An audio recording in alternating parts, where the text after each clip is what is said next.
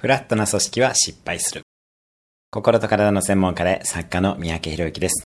起業したらフラットな組織を作ろうとする社長が多いですが、フラットにしていいのはマインドだけです。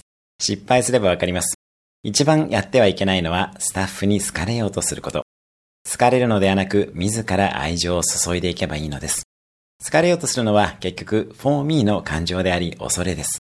ティール組織など自由な組織もいいですが、マネージャーや社長の役割は、意思決定したことをスタッフに依頼し責任を取ることです。全員が意見を出すのは素晴らしいですが、意思決定と責任は常にトップにあります。今日のおすすめアクションです。ティール組織リーダーの仮面。二つの真逆の本を検索して調べてみる。今日も素敵な一日を。毎日1分で人生は変わります。